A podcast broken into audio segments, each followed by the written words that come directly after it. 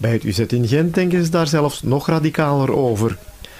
Voor wie trouwens zou denken dat de intensieve zorg nu volgt met niet-gevaccineerden, dat klopt niet langer.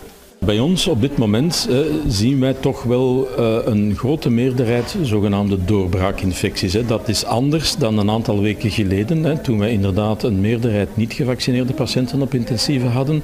Op dit moment is dat niet meer zo. De, de patiënten die wij op, in GZA nu op intensieve hebben liggen, ik heb het gisteren nog nagekeken, die zijn eigenlijk allemaal gevaccineerd.